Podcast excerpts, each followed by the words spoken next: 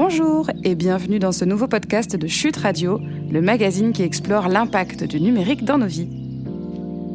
Dans le cadre de notre numéro 7 Lost in Election, disponible en kiosque, librairie et dans notre boutique en ligne, nous avons inauguré une nouvelle rubrique intitulée De l'impact avec notre partenaire La Poste. Dans ce podcast, on parle de l'innovation. Mais attention, pas de n'importe quelle innovation. On parle de celle qui a du sens, de celle qui a de l'impact quelle contribution peut justement apporter un grand groupe historique comme la Poste aux évolutions de notre société? Éclairage aujourd'hui avec Muriel Barnéou, directrice de l'engagement sociétal de la Poste. Un entretien qui est également disponible au format écrit papier et web. Bonne écoute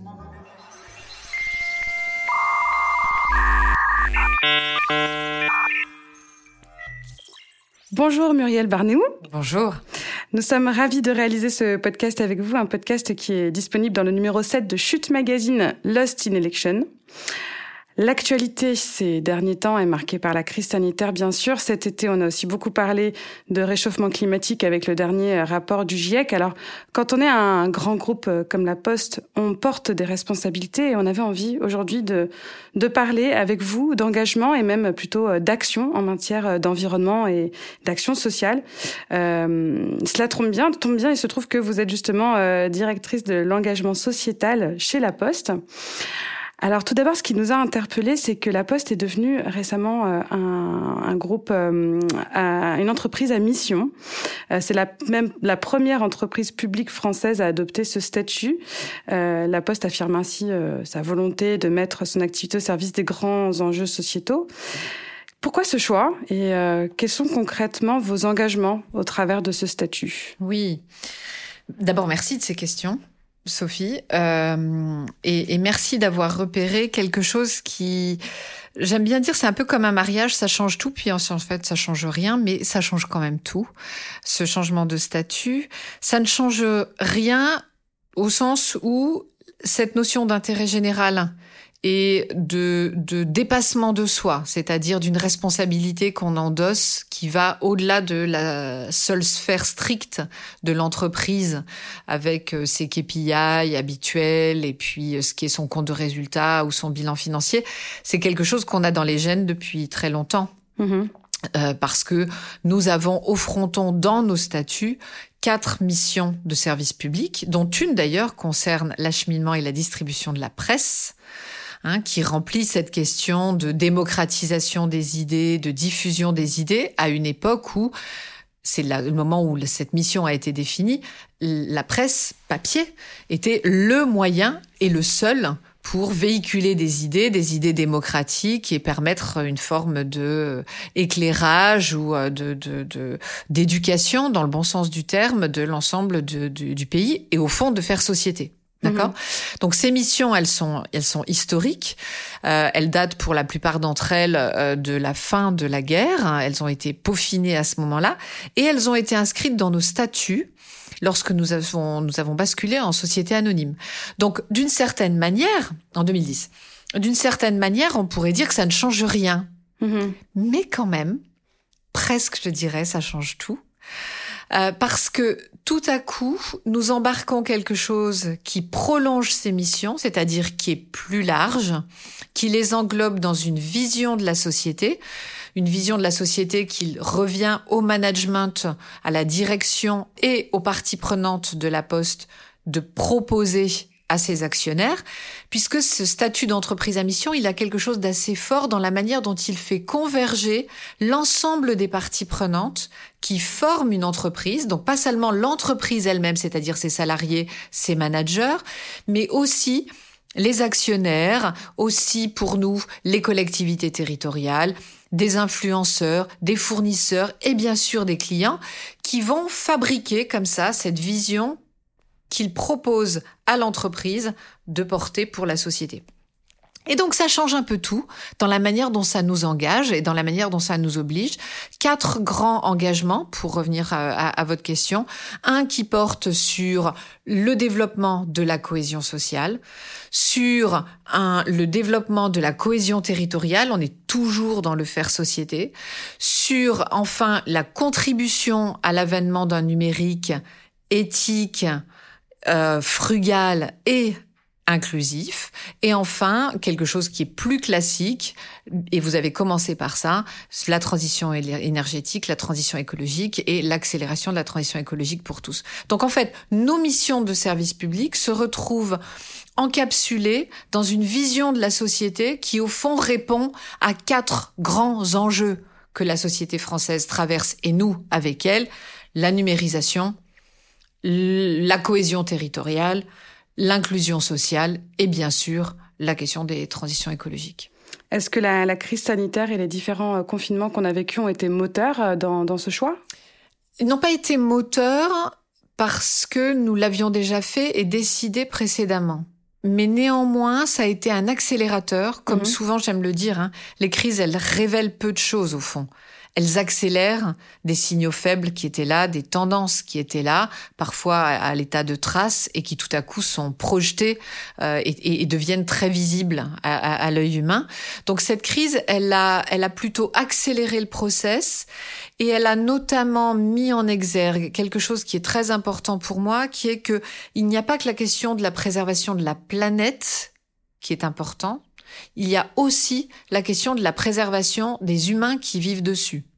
Et les humains qui vivent dessus, là, on parle de modèle social, on parle de la question de la première, la deuxième ligne, celle qui, euh, qui par exemple, a porté euh, l'ensemble de nos biens et marchandises hein, pendant que nous étions confinés. Tout ce que ça a révélé, au fond, de ces logisticiens, ces acteurs hein, du quotidien, un peu dans l'ombre, euh, et, et, qui se sont révélés essentiels hein, à, à nos modes de vie et pour lesquels on s'est posé des questions sur comment ils étaient payés, comment ils étaient protégés, quelles étaient leurs conditions de vie. Et la crise, elle est venue mettre en exergue ce volet social de l'ESG, au sens pas seulement la question de l'environnement, bien aussi la question de euh, le modèle de société. Et ça, ça nous va bien.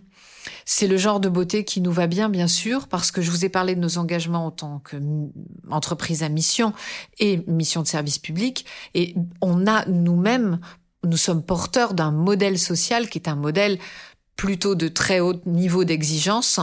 Euh, et, nous avons d'ailleurs sur ce plan des, notes assez euh, extraordinaires de l'ensemble des agences de notation euh, sur, sur nos propositions en la matière. Alors, parmi les, missions que vous vous fixez, il y a celle de la transition territoriale dont vous venez de parler. On estime en France qu'il y a un Français sur cinq qui est éloigné du numérique. 13 millions de Français. Comment, euh, hmm. comment, comment un acteur comme La Poste peut lutter contre euh, cette fracture territoriale et, pour l'inclusion euh, numérique? Oui. Alors moi j'aime bien dire que le numérique responsable, ça se mange par les deux bouts.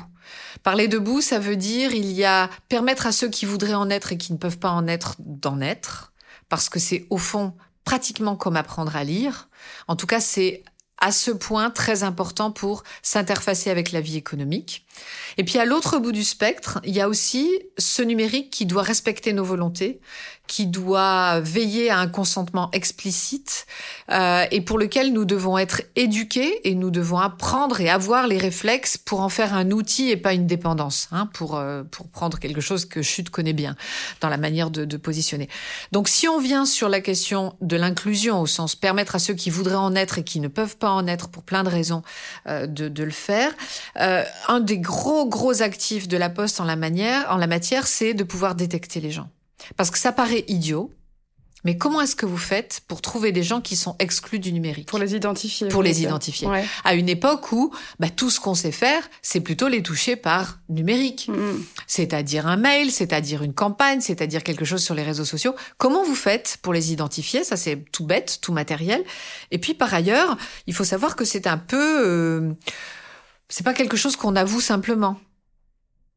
Hein, c'est c'est un manque, c'est un peu comme de l'illettrisme d'une certaine manière, et donc bah on lève pas le doigt en disant moi je suis un exclu du numérique. On aurait même plutôt tendance à le cacher. Exactement. Mhm. Or il se trouve que nous nous avons beaucoup de gens qui viennent chez nous par nature, et puis nous allons chez les gens. Et donc nous avons cette capacité à, à détecter au travers de, de signaux euh, qui ne sont pas que des signaux d'intuition, euh, qui sont aussi des questionnaires que nous déclenchons pour des personnes, sur des personnes que l'on voit en difficulté. Donc c'est quelque chose d'assez scientifique. Hein. Il y a cinq questions que nous déroulons. Et à partir du score qui est obtenu sur ces cinq questions, nous allons proposer à la personne concernée de pouvoir euh, bénéficier d'une formation gratuite nous, nous avons un partenariat avec des acteurs euh, que vous connaissez, hein, euh, qui, qui, dispensent ces formations, des choses comme les PIMS, les FAS, Emmaüs Connect et qui bien sûr se retrouve amplifié aujourd'hui par euh, le plan de relance et, et les 4000 euh, conseillers numériques. J'ai vu que vous en parliez dans le chute numéro 6 hein, de, de, de, de, ce grand sujet.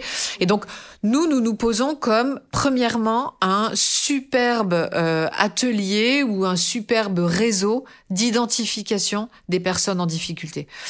Pourquoi? Parce que nous les voyons batailler sur les automates, nous les voyons nous poser des questions qui sont des questions qui viennent un peu engorger nos réseaux, nos réseaux physiques. Hein, quand on vient consulter un solde euh, auprès d'un guichetier, d'un chargé de clientèle, ça veut dire qu'on n'est pas capable de le consulter euh, sur son smartphone ou sur un terminal. C'est très embêtant. Euh, et apprendre à quelqu'un aujourd'hui à se servir d'un automate ou apprendre à quelqu'un à consulter son compte en ligne, c'est un peu lui apprendre à pêcher. C'est lui apprendre à se servir d'un automate dans un grand distributeur, quel qu'il soit, un dimanche hein, lorsqu'il n'y a pas de caissière. Et, c'est aussi lui apprendre de fait à pouvoir dérouler une démarche administrative en ligne une inscription ou euh, tout ce que l'on veut. Et on a détecté comme ça, on, a touché plus de 200 000 personnes hein, en l'espace de quelques mois en déroulant ces programmes sur euh, à peu près 500 bureaux de poste, essentiellement en quartier prioritaire de la ville. Donc vous voyez l'impact que nous sommes capables d'avoir. Derrière, nous avons diligenté un certain nombre de formations. Maintenant, nous allons pouvoir être euh, avoir un relais très efficace des opérations du plan de relance en la matière. Euh, mais c'est comme ça comme ça que nous réalisons notre première brique mhm. d'insertion et d'inclusion numérique. Ensuite, il y a la question de avoir les équipements ad hoc pour ça, on a quelque chose qui est très puissant, qui s'appelle Ardoise, qui est un, une, une, tablette customisée, très simple d'usage, et qui s'adresse, elle, à une catégorie particulière de ces exclus, qui sont les seniors plus plus. Je suis précautionneuse sur je ne donne pas de tranche d'âge. Voilà, senior plus plus, chacun se retrouve comme il le souhaite. Mhm. Et en tout cas, sur cette tablette, vous avez ce qui est euh, l'utilisation le plus fréquent et, ce qui sert en fait, ce qui, qui revient à la question de le numérique en tant qu'outil, ce qui peut servir et être utile, et strictement ce qui peut servir et être utile aux seniors. Donc ce qu'ils veulent, c'est la presse, des photos, euh, un moyen de joindre les, les petits enfants, éventuellement de faire un Skype. Euh, et, et, c'est un très joli succès hein, euh, que, que cette, cette tablette qui, elle, est dans un univers qui est un univers d'offres et que vous trouvez en bureau avec une mise en main qui est faite aussi en bureau. Donc on accompagné par euh... Accompagné par des gens qui ressemblent aux gens auxquels on parle, hein. c'est-à-dire que euh, un des, des, des, modèles qui a fait d'ailleurs le succès de sa diffusion, ce sont presque des réunions tupperware. Mm qui se passait à l'arrière du bureau euh, en, fin de journée, où la mise en main était faite effectivement par un postier, un chargé de clientèle, qui, qui, qui en fait connaît les gens qui sont, euh, qui sont là. Euh, certaines aussi peuvent être faites à domicile. Et puis on en équipe aussi des EHPAD, des lieux où on va retrouver ces, ces seniors plus plus, là aussi pour leur permettre de avoir une prise en main et puis d'utiliser cet outil digital. C'est en fait une tablette qui remplace un, ordinateur euh, qu'on pourrait utiliser euh, et qui a euh, les fonctions essentielles dont ont besoin ces personnes, oui. ce public-là. L'ordinateur, il est, il est très difficile d'accès au fond. Mm-hmm. Parce que l'ordinateur, il pose la question du passage par le clavier. Et ce que l'on a vu dans nos opérations de détection, le clavier est un problème. Il n'est pas intuitif, le clavier. Il peut l'être pour des gens qui ont eu l'habitude depuis euh, depuis leur jeune âge de, de tapoter un clavier, mais mais mais ça n'est pas euh, ça n'est pas l'intégralité de la population. Et je me souviens d'un témoignage d'un monsieur qui n'était pas un senior plus plus racontant que lui il ne savait pas faire un point sur un clavier parce que l'idée du shift point de, de toutes ces manipulations qui pour certains d'entre nous sont totalement intuitives et on, ne pose plus de questions, mais parce qu'on exactement. Le clavier, ça n'est pas intuitif. Mm-hmm. Non.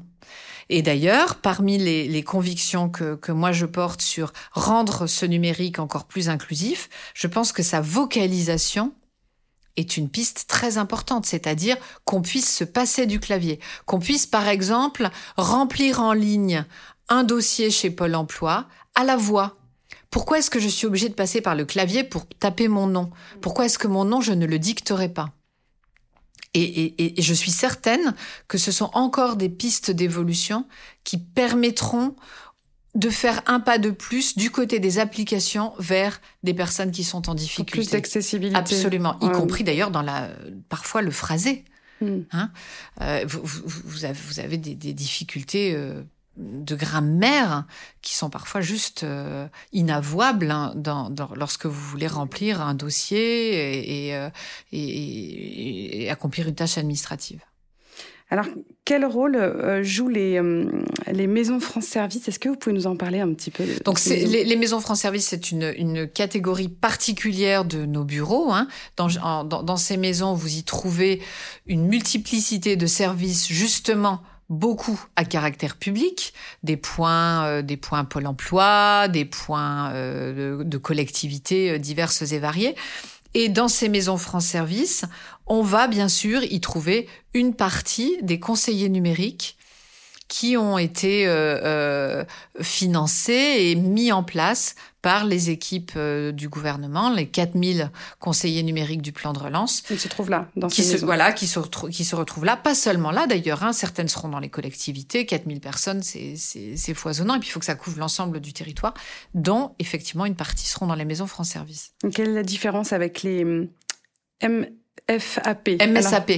Bah, elle, est, elle, est, elle est assez subtile en fait. Hein. Elle est plutôt liée à, à des, des, vagues de mise en place de ces dispositifs. Donc on est toujours dans l'esprit de fabriquer un hub qui soit un hub qui mutualise un certain nombre d'offres et qui permettent d'optimiser des présences physiques de réseaux qui tout seuls n'arrivent plus à autofinancer leur, leur, leur, leur durée d'ouverture et leurs amplitudes horaires et faire en sorte que là où on peut tout trouver, ben, de fait, on se retrouve en capacité de, de, financer l'ensemble et d'être d'être autoportant.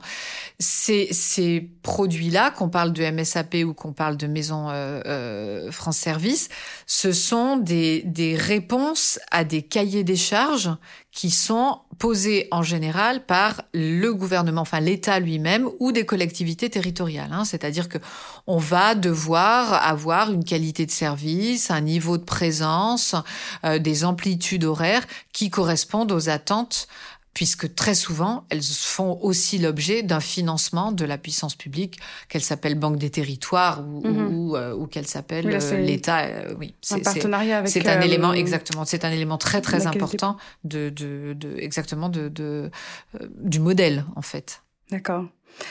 Euh, on a parlé d'accompagnement humain. Euh, pour la Poste, l'accompagnement humain euh, semble primordial.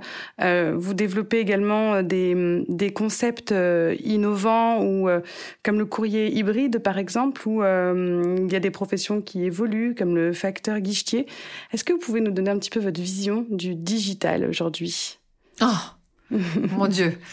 La question est en tout cas, le digital vu, digital, sinon. Voilà, c'est ça, c'est ça.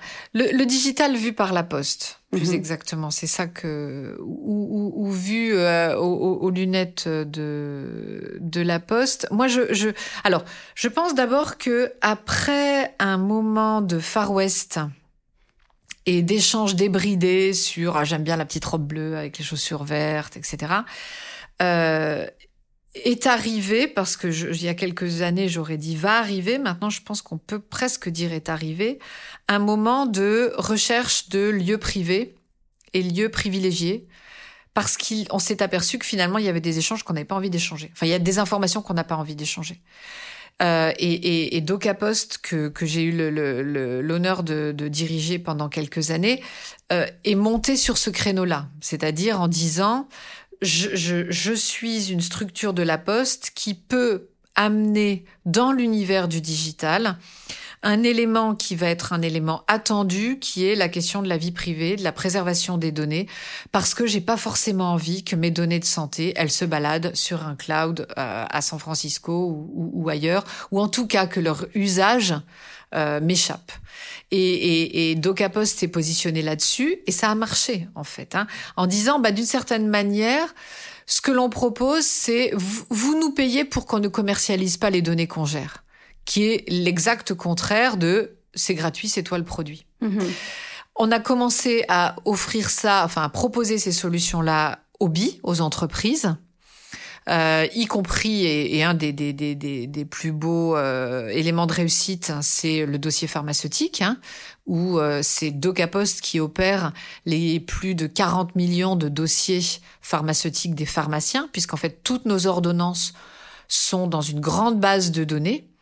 Et cette base de données, qui est en fait un très une très belle réussite de digitalisation dans le domaine de la santé, puisqu'elle va permettre la pharmacovigilance, elle va permettre à, à une personne qui n'a pas son ordonnance, simplement en présentant ou que ce soit dans n'importe quelle pharmacie, en présentant sa carte vitale, d'avoir une délivrance de, de ces médicaments. Donc c'est vraiment quelque chose de très très utile, un très beau succès. Bah, c'est hébergé et opéré par DocaPost. Sur non seulement la preuve de la capacité technique à faire, mais surtout sur cette idée de vous pouvez nous confier vos vies physiques, vous nous confiez, vos informations sous, le format de, courrier, vous nous confiez vos marchandises et, et l'ensemble de vos colis. Vous pouvez aussi nous confier vos fichiers. Nous, les données, on ne va pas les utiliser. Hein, et on est payé pour ne pas les utiliser. Et ça a marché, et ça a marché y compris dans la vie des gens. C'est-à-dire qu'on a poussé la chose, euh, y compris dans ce qu'on va appeler l'univers du si, c'est-à-dire l'univers des gens, vous et moi. Et, et, on a et on a lancé comme ça DigiPost, qui est Hein, au fond, votre boîte à chaussures euh, rangée euh, là où vous mettiez l'ensemble de vos documents administratifs à la maison, mais sous un format digital dans lequel vous êtes certain, vous l'avez tout le temps avec vous, mais vous êtes certain que ça ne va pas être utilisé à euh, d'autres fins que celles que vous avez spécialement, mais spécifiquement demander ou paramétrer. C'est l'autre bout de la banane dont je, je, je parlais, hein, c'est ce digital respectueux du consentement, c'est ce digital qui, euh, qui vient en outil de la vie et pas en substitution de ma volonté. Et qui m'amène au fond un humain augmenté euh, et, et, et, pas un humain inféodé. Et c'est en ça que c'est la manière dont la Poste décline et, et propose de décliner ce, ce digital. C'est un digital qui est au service de l'homme. Euh, vous, vous, en avez encore une matérialisation, par exemple, quand euh, on, on, a une offre comme Veiller sur mes parents. Veiller sur mes parents où le facteur se déplace à domicile pour une visite sans avoir rien à remettre de particulier. Il n'a pas de courrier, il n'a pas de, de, presse et il n'a pas de colis, mais il vient parce que, en fait, vous avez abonné vos parents à une visite. Mais ça, c'est possible parce que le facteur a un smartphone. Hmm. S'il n'avait pas de smartphone, qu'est-ce qu'on aurait fait? On aurait envoyé une lettre pour dire alors on a vu votre maman, elle va bien? Euh, non, ce qui, est, ce qui crée valeur, c'est ce temps immédiat qui dit je l'ai vu, tout va bien, et on envoie tout de suite un signal qui dit je l'ai vu, tout va bien. Et si par malchance il y a quelque chose grave, de grave qui est détecté, il y a aussi la possibilité d'activer tout de suite une télé, un téléassisteur.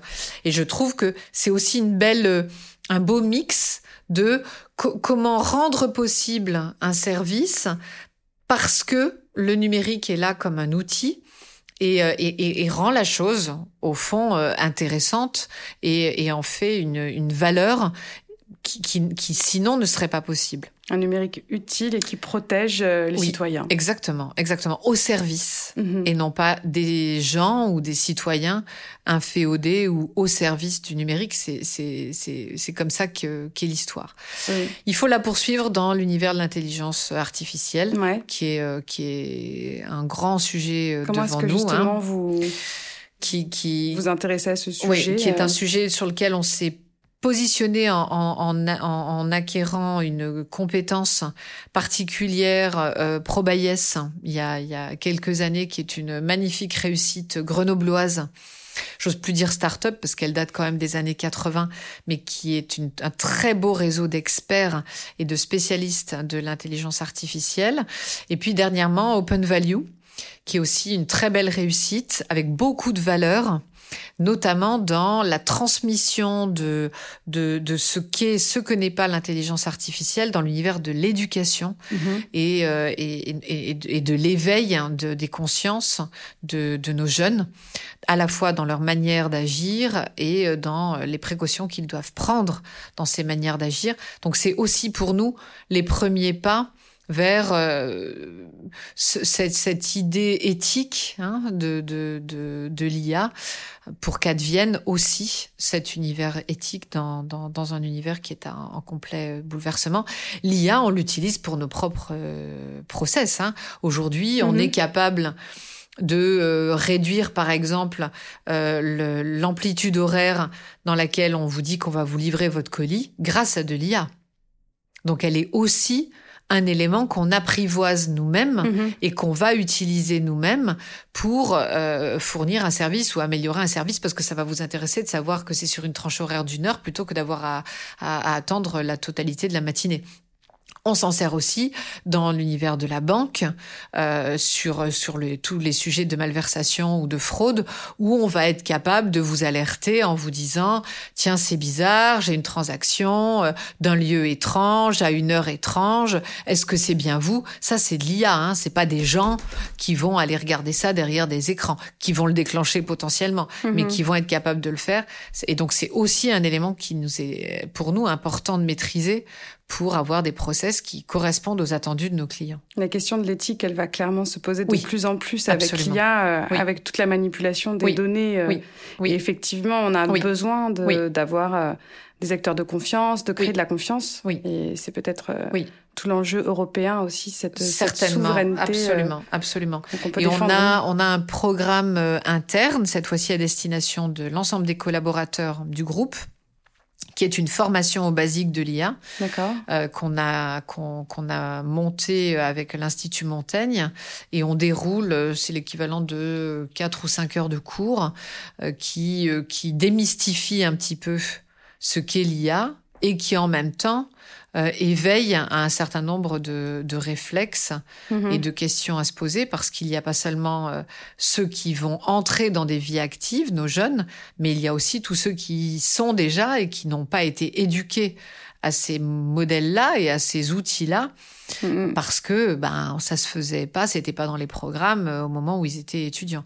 Et pour reboucler avec notre sujet d'inclusion tout à l'heure, ça fera aussi partie de mon point de vue d'éléments à venir, c'est-à-dire que non seulement on va devoir expliquer aux gens ce qu'est un login password et comment faire un login password, puis après une fois qu'ils sauront faire ça, on va aussi devoir expliquer euh, que l'IA ça n'est pas magique, qu'il peut y avoir des biais, euh, qu'il faut se poser un certain nombre de questions sur les références qui sortent quand je fais une recherche sur un moteur de recherche, enfin tout ce qui est le, le, les bons réflexes. Le contrôle, du contrôle qu'on doit garder sur, euh, sur les choses. Tout à fait. On a parlé de, de, numérique euh, euh, inclusif. on a parlé voilà de, de, de transformation numérique également.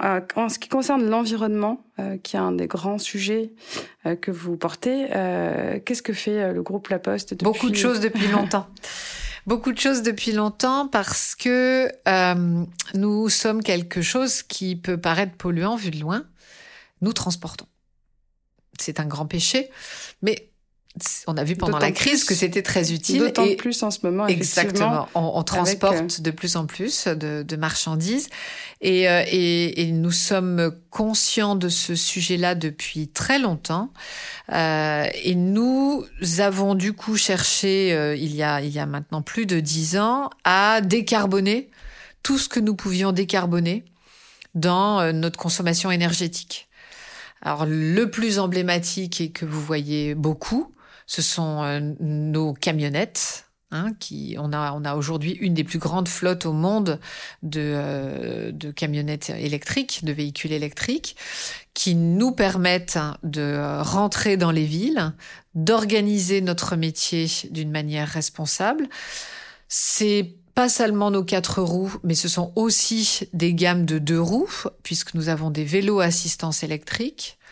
Euh, ça paraît peut-être pas, ou c'est peut-être moins connu, mais en ayant euh, installé ces vélos assistance électrique, non seulement on est capable d'emporter plus, entre 40 et 50 kilos, 44 et 50 kilos, et bien sûr, on réduit l'effort de nos postiers considérablement, hein, ce qui est un sujet euh, très important, je vous le disais, de notre impact social et, et, et de, de, de, notre euh, maintien en bonne santé, euh, puisqu'on réduit cet effort de quasiment 50%, notamment au démarrage. Un postier, ça va s'arrêter et redémarrer par, en moyenne 300 fois par tournée. Et donc, l'effort au, au, démarrage est quelque chose de très important. Mmh. Donc des deux roues électriques, des quatre roues électriques, des trois roues électriques. Ah oui.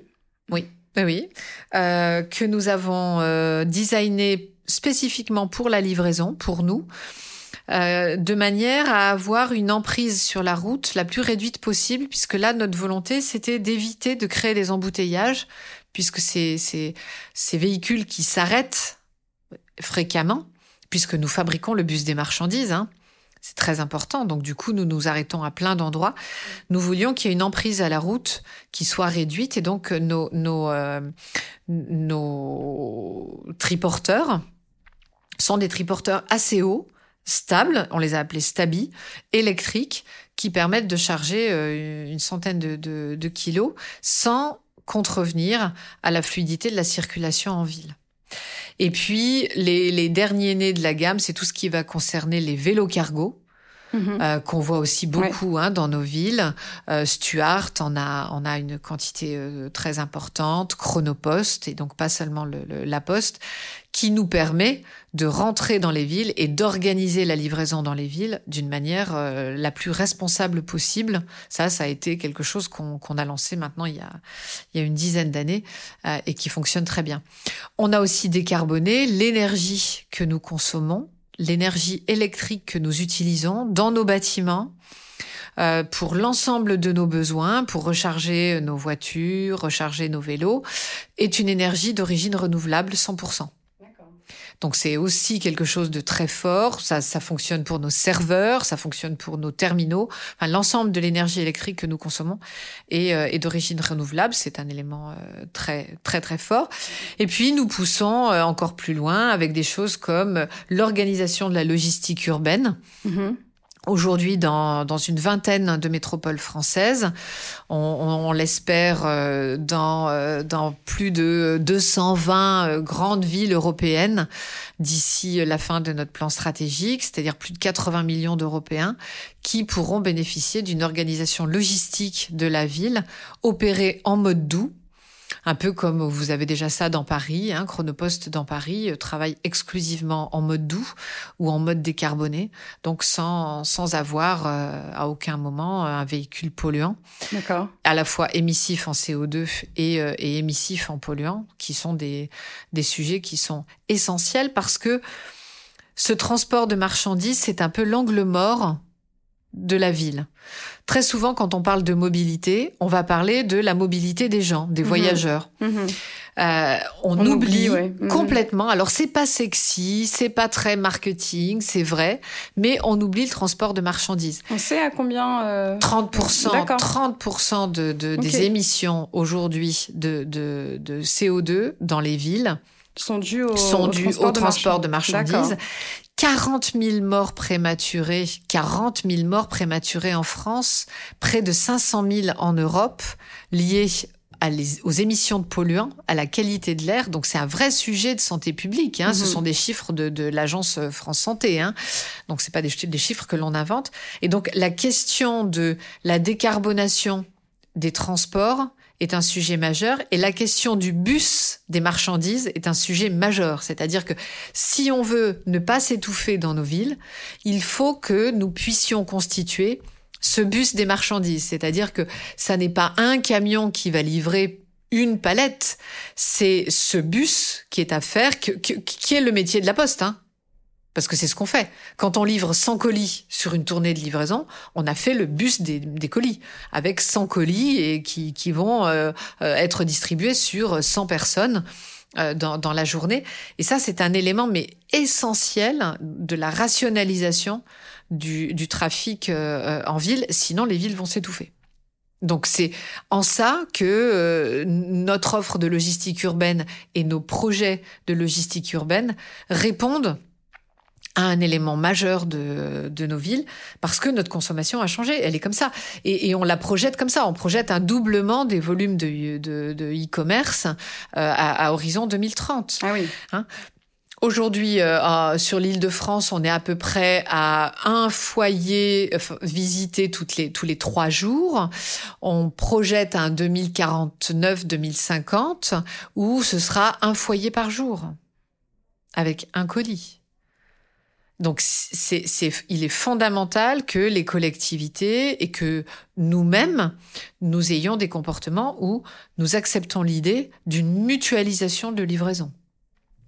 Et, et, et, la Poste sait le faire. Il y a d'autres acteurs, bien sûr, mais la Poste sait le faire. Et c'est un élément essentiel, sinon nous allons étouffer nos villes. Et ce serait quand même dommage.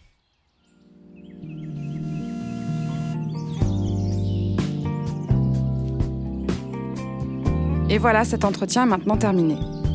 Retrouvez tous les articles sonores, podcasts et conférences sur Chute Radio. Si vous souhaitez encourager notre format sonore, n'hésitez surtout pas à laisser un avis 5 étoiles et à en parler autour de vous. Nous remercions notre partenaire La Poste qui rend ce format possible. Merci d'avoir été là. À bientôt.